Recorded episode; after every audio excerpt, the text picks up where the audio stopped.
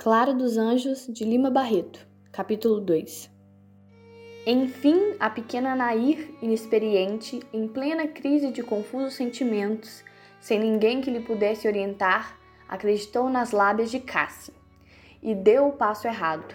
A mãe veio a descobrir-lhe a falta que se denunciava pelo estado do seu ventre. Correu ao senhor Manuel, que não estava. Falou a dona Salustiana, e esta, impertigando-se toda, disse secamente: Minha senhora, não posso fazer nada. Meu filho é maior. Mas se a senhora o aconselhasse como a mãe que é, e de filhas, talvez obtivesse alguma coisa. Tenha piedade de mim e da minha filha, minha senhora. E pôs-se a chorar e a soluçar. Dona Salustiana respondeu amuada, sem demonstrar o mínimo enternecimento por aquela dor inqualificável. Não posso fazer nada no caso, minha senhora. Já lhe disse. A senhora recorre à justiça, à polícia, se quiser. É o único remédio. A mãe de Nair acalmou-se um pouco e observou.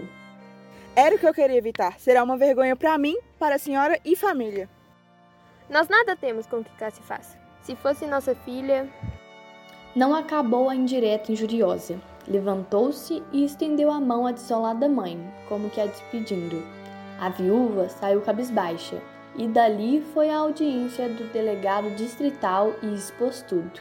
O delegado disse-lhe: Apesar de estar ainda não há seis meses neste distrito, eu sei bem quem é esse patife de Cassie.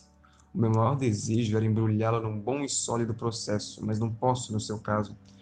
A senhora não é miserável, possui as suas pensões de Montepio e meio soldo, e eu só posso tomar a iniciativa do processo quando a vítima é filha de pais miseráveis, sem recursos. Mas não há remédio, doutor? Só a senhora constituindo advogado. Ah, meu Deus, aonde eu vou conseguir dinheiro para isso? Minha filha, desgraçada, meu Deus. E pôs-se a chorar copiosamente. Quando serenou, o delegado mandou que um empregado da delegacia acompanhasse a senhora até em casa e ficou a pensar nas baixezas, nas dores, nas misérias que as casas encobrem e que, todo dia, descobria, por dever de ofício. No dia seguinte, a mãe de Nair suicidava-se com Lisol. Os jornais engravataram o acontecimento e contaram as causas do suicídio com todos os pormenores. Manuel de Azevedo, o pai de Cassie, quando leu no trem o jornal, saltou na primeira estação, voltou e entrou pela casa adentro que nem um furacão, transtornado de fisionomia, com rictos de ódio que o fazia outro homem, muito diferente daquele reservado, bondoso e simpático burocrata que era. Que dê ele? Quem? Ele, esse Cassi.